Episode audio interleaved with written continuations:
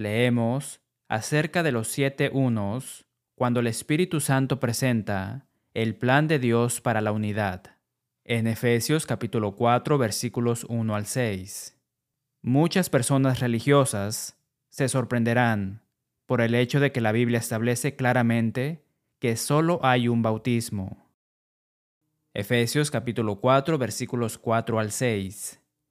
Hay un cuerpo y un espíritu, como fuisteis también llamados en una misma esperanza de vuestra vocación. Un Señor, una fe, un bautismo, un Dios y Padre de todos, el cual es sobre todos, y por todos, y en todos. El contexto inmediato, versículo 3, deja en claro que los cristianos profesos no pueden pretender esforzarse en guardar la unidad del Espíritu en el vínculo de la paz, a menos que defiendan el fundamento doctrinal de los siete unos en la oración que sigue inmediatamente. En el año 2004, la Sociedad Nacional Secular desató una sorprendente perversión del bautismo. Esta asociación atea inició el desbautismo, como lo expresaron, para burlarse de la práctica de bautizar a niños demasiado pequeños para consentir en ritos religiosos. La Sociedad Nacional Secular vendió más de 100.000 certificados de desbautismos en los cinco años posteriores a su introducción. En una especie de ceremonia simulada, un sacerdote, con túnica, usó un secador de pelo marcado como razón, en un aparente intento de hacer desaparecer las aguas del bautismo de una vez por todas. Pocos creyentes, si es que alguno, serán engañados por estos ataques enemigos contra el bautismo. Pero los supuestos amigos de Jesús han hecho alteraciones más siniestras y peligrosas al único bautismo del Nuevo Testamento. Vamos a las Escrituras esta mañana para romper la niebla de confusión que prevalece sobre este tema tan importante. Nuestro pasaje en Efesios capítulo 4 es de gran ayuda porque establece claramente que el Señor autoriza solo un bautismo para que continúe sin fin a lo largo de la era cristiana. ¿Qué pasa si uno no ha sido bautizado por el único bautismo del Nuevo Testamento, sino que se ha sometido a algún sustituto hecho por el hombre? ¿Debería ser rebautizado? Después de nuestro himno. Después de la resurrección de Jesús, y antes de su ascensión desde un país del Medio Oriente del tamaño de Nueva Jersey. Nuestro Señor puso en marcha una serie de eventos que incluso, desde una perspectiva secular, cambiaron dramáticamente el mundo para mejor. En la Gran Comisión, Jesús envió un encargo a los apóstoles que inauguraría el cristianismo con 2.400 millones de adherentes profesos en todo el mundo. Jesús dice en Mateo capítulo 28 versículos 18 al 20, Toda potestad me es dada en el cielo y en la tierra.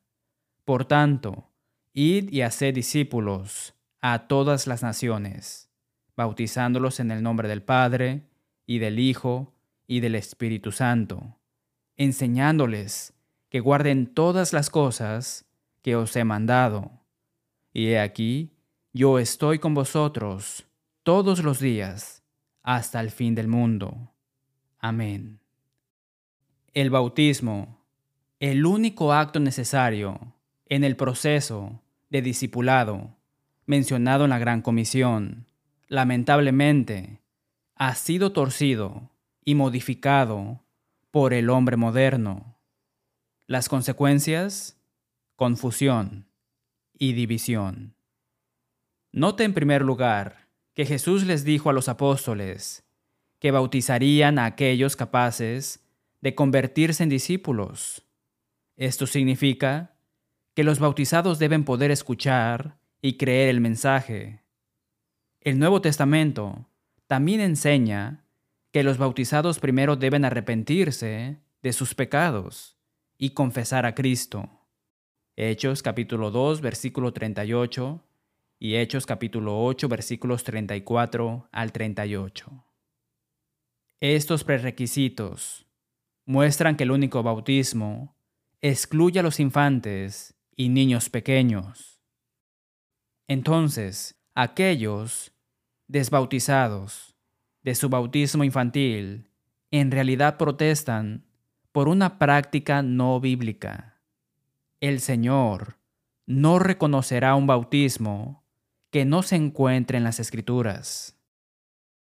A continuación, vemos en Romanos capítulo 6 y Colosenses capítulo 2 que el bautismo es una sepultura. Esto excluye la aspersión de la discusión del único bautismo. Además, la palabra griega baptizo se translitera bautizar y en realidad significa hundirse, inmersión o sumergirse. El contexto del Nuevo Testamento de esta ordenanza nunca incluye la palabra griega para rociar, rantizo, ni la palabra griega para verter, cheo. Aunque los luteranos practican la aspersión, el historiador luterano Jan Mosheim admite que el bautismo se administraba en el primer siglo mediante una inmersión de todo el cuerpo. En la historia encontramos el primer caso registrado de aspersión, no en el libro de los Hechos, sino en el año 250 después de Cristo, en el hecho de muerte de Novaciano.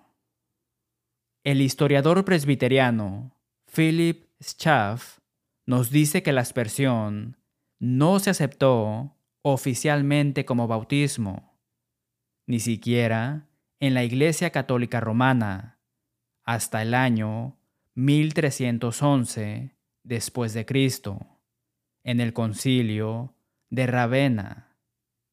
La integridad intelectual del profesor Schaff lo mueve a admitir este hecho, a pesar de que su denominación presbiteriana practica el derramamiento y la aspersión. Note que el único bautismo involucra muchas aguas. Juan capítulo 3 versículo 23. Y un descender al y subir, salir del agua. Hechos capítulo 8 versículos 38 y 39. El único bautismo no puede referirse a derramamiento o aspersión. Quizás recuerde el bautismo de sufrimiento de Mateo capítulo 20, versículos 22 y 23. Entonces Jesús respondiendo, dijo, ¿No sabéis lo que pedís? ¿Podéis beber del vaso que yo he de beber y ser bautizados con el bautismo con que yo soy bautizado? Y ellos le dijeron, Podemos. Él les dijo, A la verdad, de mi vaso beberéis y con el bautismo con que yo soy bautizado, seréis bautizados. Pero el sentaros a mi derecha y a mi izquierda no es mío darlo, sino a aquellos para quienes está preparado por mi Padre. Como Jesús sabía que podían pasar por un bautismo literal y beber una copa literal, sabemos que estos términos deben ser figurativos Adam Clarke nos dice en su comentario que el bautismo entre los judíos se usaba no solo para expresar la muerte, sino la forma más cruel de muerte. En cuanto al término copa, era una figura común por la cual expresaban calamidades, juicios, desolación. Obviamente, Jesús les estaba preguntando a los doce si estaban dispuestos a pasar por el mismo tipo de sufrimiento que él tuvo que soportar. Los enemigos de Dios y su pueblo administrarían este bautismo. Así que sabemos que este bautismo no es el único bautismo de Mateo capítulo 28, ya que los apóstoles y más tarde otros discípulos administrarían el bautismo de la Gran Comisión. Más personas confunden el bautismo de la Gran Comisión, el único bautismo esencial para todos los discípulos de Cristo, con un bautismo del Espíritu Santo sin agua. En Lucas capítulo 3 versículo 16, Juan el Bautista dice, Yo a la verdad os bautizo en agua, pero viene uno más poderoso que yo, de quien no soy digno de desatar la correa de su calzado, Jesús. Él os bautizará en Espíritu Santo y fuego. Por cierto, el único bautismo tampoco podía ser el bautismo de Juan, porque el bautismo de Juan era temporal. En Hechos capítulo 19 versículos 2 al 5, el apóstol Pablo pregunta a algunos discípulos en Éfeso, ¿recibisteis el Espíritu Santo cuando creísteis? Y ellos le dijeron, ni siquiera hemos oído si hay Espíritu Santo. Entonces dijo, ¿en qué pues fuisteis bautizados? Ellos dijeron, en el bautismo de Juan. Dijo Pablo, Juan bautizó con bautismo de arrepentimiento, diciendo al pueblo que creyesen en aquel que vendría después de él, esto es, en Jesús el Cristo. Cuando oyeron esto, fueron bautizados en el nombre del Señor Jesús. Entonces, aunque por un tiempo uno no podía hacer nada mejor que el bautismo de Juan, después de la cruz, este bautismo ya no era válido. La bandera roja. Los creyentes en Éfeso nunca habían oído hablar del Espíritu Santo. El cambio del bautismo de Juan se promulgó después de la cruz. Los doce difundieron el Evangelio por Jerusalén, obedeciendo la gran comisión, predicando el bautismo, en el nombre del Padre, y del Hijo, y del Espíritu Santo. Vemos el papel del Espíritu Santo enfatizado nuevamente en Pentecostés, cuando Pedro responde a la súplica de perdón de su audiencia judía en Hechos capítulo 2, versículo 38. Él les dijo, Arrepentíos y bautícese cada uno de vosotros en el nombre de Jesucristo para perdón de los pecados, y recibiréis el don del Espíritu Santo. En el siguiente versículo se promete el don del Espíritu Santo a los bautizados bíblicamente. El apóstol Pedro refuerza esta verdad en Hechos capítulo 5 versículo 32.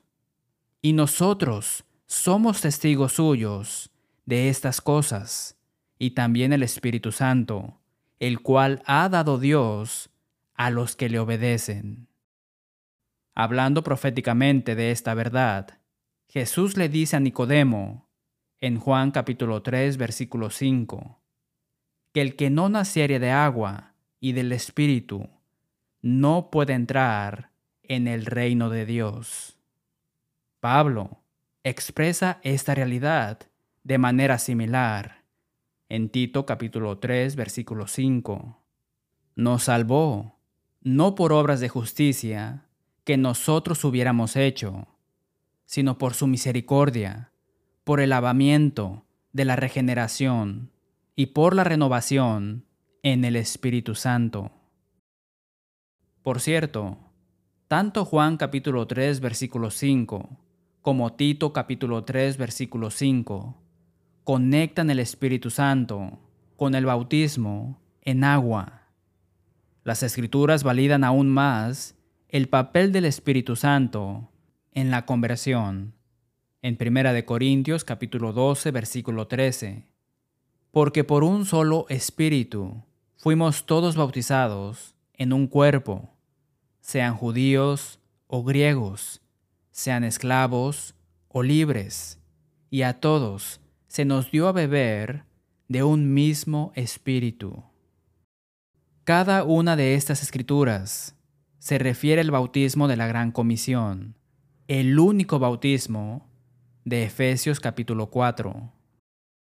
Volvamos a Lucas capítulo 3 versículos 16 y 17, donde Juan el Bautista dijo, Yo a la verdad os bautizo en agua, pero Jesús os bautizará en Espíritu Santo y fuego. Recuerde, Jesús mismo nunca administró el bautismo de la Gran Comisión.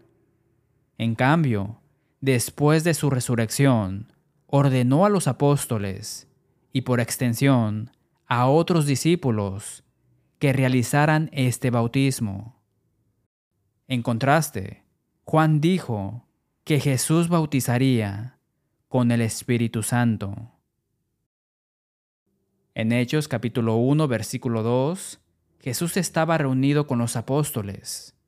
Luego en los versículos 4 al 5, les mandó que no se fueran de Jerusalén, sino que esperasen la promesa del Padre, la cual les dijo, oísteis de mí, porque Juan ciertamente bautizó con agua, mas vosotros seréis bautizados con el Espíritu Santo dentro de no muchos días. Ahí está el enlace directo, intencional, a Lucas capítulo 3 versículo 16. Jesús añadió en Hechos capítulo 1 versículo 8, Pero recibiréis poder cuando haya venido sobre vosotros el Espíritu Santo, y me seréis testigos en Jerusalén, en toda Judea, en Samaria y hasta lo último de la tierra. Así que Jesús les dijo a los apóstoles que ellos serían bautizados con el Espíritu Santo dentro de no muchos días. Esto se cumplió en Hechos capítulo 2, en el día de Pentecostés. La Biblia dice, en Hechos capítulo 2 versículos 1 al 4. Cuando llegó el día de Pentecostés, estaban todos unánimes juntos, y de repente vino del cielo un estruendo como de un viento recio que soplaba, el cual llenó toda la casa donde estaban sentados, y se les aparecieron lenguas repartidas, como de fuego, asentándose sobre cada uno de ellos. Y fueron todos llenos del Espíritu Santo, y comenzaron a hablar en otras lenguas o idiomas, según el Espíritu les daba que hablasen. Recuerde que Jesús, no sus discípulos, administró el bautismo del Espíritu Santo. Este bautismo fue una promesa para ser otorgada no un mandato para ser obedecido. La escritura enfatiza la diferencia entre este bautismo y el único bautismo para todos cuando Cornelio y su casa reciben el bautismo del Espíritu Santo. En Hechos capítulo 10, versículos 44 al 47. Mientras aún hablaba Pedro estas palabras, el Espíritu Santo cayó sobre todos los que oían el discurso. Y los fieles de la circuncisión que habían venido con Pedro se quedaron atónitos de que también sobre los gentiles se derramase el don del Espíritu Santo, porque los oían que hablaban en lenguas y que magnificaban a Dios. Entonces respondió Pedro, ¿Puede acaso alguno impedir el agua para que no sean bautizados estos que han recibido el Espíritu Santo, también como nosotros? Cuando Pedro vuelve a contar la historia a los hermanos judíos, escépticos, de la conversión de los gentiles, en Hechos capítulo 11 versículos 15 al 16, dice, Y cuando comencé a hablar, cayó el Espíritu Santo sobre ellos también, como sobre nosotros al principio. Entonces me acordé de lo dicho por el Señor, cuando dijo, Juan ciertamente bautizó en agua, mas vosotros seréis bautizados con el Espíritu Santo. Una vez más, vemos el vínculo directo con el bautismo del Espíritu Santo, adjunto a la conversión de Cornelio y al derramamiento del Espíritu en Hechos capítulo 2. Es extremadamente importante notar que Pedro no dice que el Espíritu Santo cayó sobre ellos como cae sobre todos los creyentes, sino que cayó el Espíritu Santo sobre ellos también, como sobre nosotros al principio. Esto indica que el bautismo del Espíritu Santo que fue administrado solamente por Jesús, tuvo lugar solamente en dos ocasiones. Hechos capítulo 2 y Hechos capítulo 10. Verá, el bautismo del Espíritu Santo cumplió la profecía que Jesús hizo, así como la profecía a la que el apóstol Pedro se refirió en el día de Pentecostés de Joel capítulo 2, versículo 28, que derramaré mi espíritu sobre toda carne. En ese día, el bautismo del Espíritu Santo simplemente validó el mensaje de los apóstoles, el primer sermón del Evangelio, que Jesús había resucitado entre los muertos y que el Señor extendió la remisión de los pecados a los creyentes que se arrepienten y son bautizados. En esta ocasión, Hechos capítulo 2, el Espíritu Santo cayó sobre los judíos, pero la profecía de Joel se refería al derramamiento del Espíritu sobre toda carne. Y así, el cumplimiento total no se produjo hasta los gentiles. Cornelio y su casa lo experimentaron en Hechos capítulo 10. Esto alivia la confusión sobre el bautismo de la gran comisión emitida por Jesús a los apóstoles en Mateo capítulo 28, versículo 19.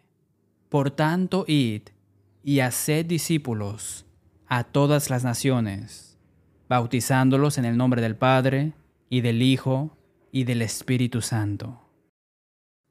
El bautismo de sufrimiento es ejecutado por los enemigos de la causa de Cristo, y el bautismo del Espíritu Santo es administrado por Jesús. Este conocimiento nos permite distinguir entre estos tres bautismos a medida que leemos a través del Nuevo Testamento.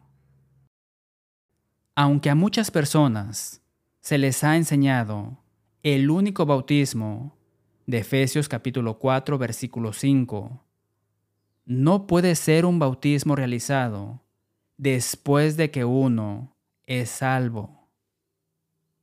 Inmediatamente, después de que Jesús les dice a los apóstoles que prediquen el Evangelio, identifica dos pasos principales en el plan del Evangelio.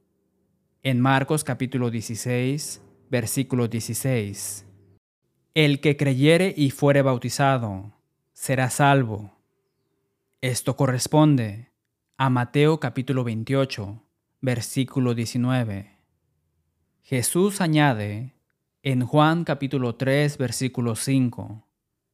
De cierto, de cierto te digo, que el que no naciere de agua y del Espíritu, no puede entrar en el reino de Dios.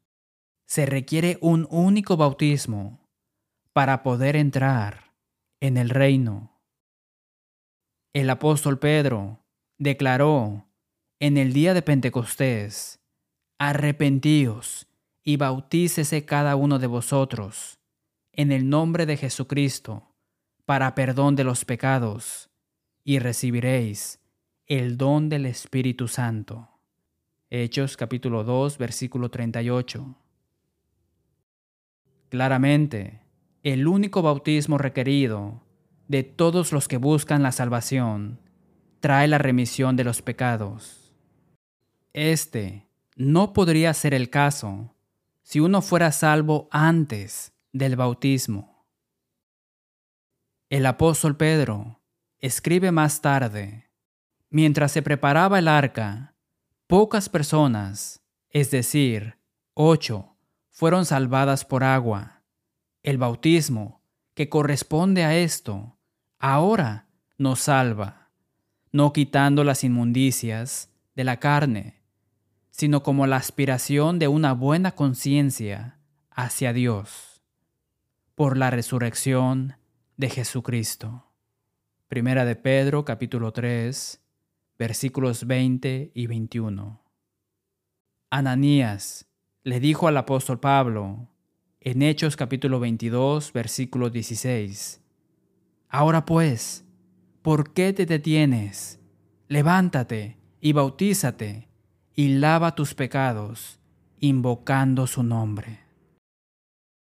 No sorprende que el apóstol Pablo también enseñó que uno es bautizado en Cristo y se viste de Cristo en el bautismo.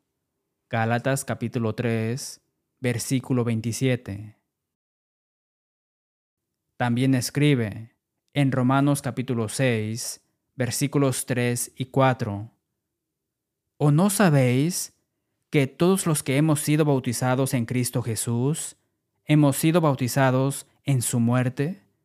porque somos sepultados juntamente con Él, para muerte, por el bautismo, a fin de que como Cristo resucitó de los muertos, por la gloria del Padre, así también nosotros andemos en vida nueva. El mandato de Jesús de hacer discípulos a todas las naciones implica bautizar a los que creen en el Evangelio.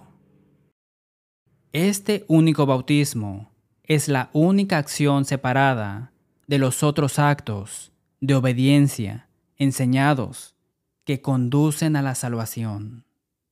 Cuando uno descuida o margina el bautismo en agua, se aparta de las órdenes de marcha de Jesús a los apóstoles y a la iglesia. El bautismo no es el alfa y omega del cristianismo. El Nuevo Testamento no termina en Hechos capítulo 2. Después del bautismo, el Señor demanda que enseñemos a los nuevos en Cristo todas las cosas que el Espíritu Santo inspiró a los escritores del Nuevo Testamento para proveer para nuestro desarrollo espiritual. Vemos un ciclo en la gran comisión que perpetúa la enseñanza de los apóstoles. Jesús les dijo que hicieran discípulos a todas las naciones. Ellos bautizaron a aquellos que recibieron el mensaje y les enseñaron a guardar todas las cosas que Jesús mandó. Esta obediencia incluiría a ser discípulos de otros, bautizándolos y enseñando a los convertidos a guardar u obedecer todas las cosas que Jesús mandó. Esto significaba que nadie podía cambiar las verdades originales del Nuevo Testamento establecidas por los apóstoles. Incluso hoy, dos mil años después, Ningún hombre puede reemplazar la enseñanza del Nuevo Testamento con una idea para mejorar o adaptarse al espíritu de los tiempos. Para terminar, compare su bautismo con el único bautismo de las escrituras que hemos visto hoy. Si no coincide, contáctenos para recibir el único bautismo que lo agregará al cuerpo de Cristo. Hechos capítulo 2, versículos 38 y 47. La eternidad es demasiado larga para dejar este importante asunto al azar. Quédese con nosotros para una palabra final después de nuestro himno. Gracias por ver y sintonizar dejando que la Biblia hable. Esperamos que haya escuchado a Dios hablarle a través de las escrituras. Si desea obtener una copia gratuita del número 1407, ¿debería ser rebautizado? ¿O nuestro curso gratuito de estudio de la Biblia? Por favor, llámenos o escríbanos. Finalmente, hacemos eco del sentimiento del apóstol Pablo cuando escribió en Romanos capítulo 16, versículo 16, os saludan todas las iglesias de Cristo. Hasta la próxima semana y que Dios les bendiga.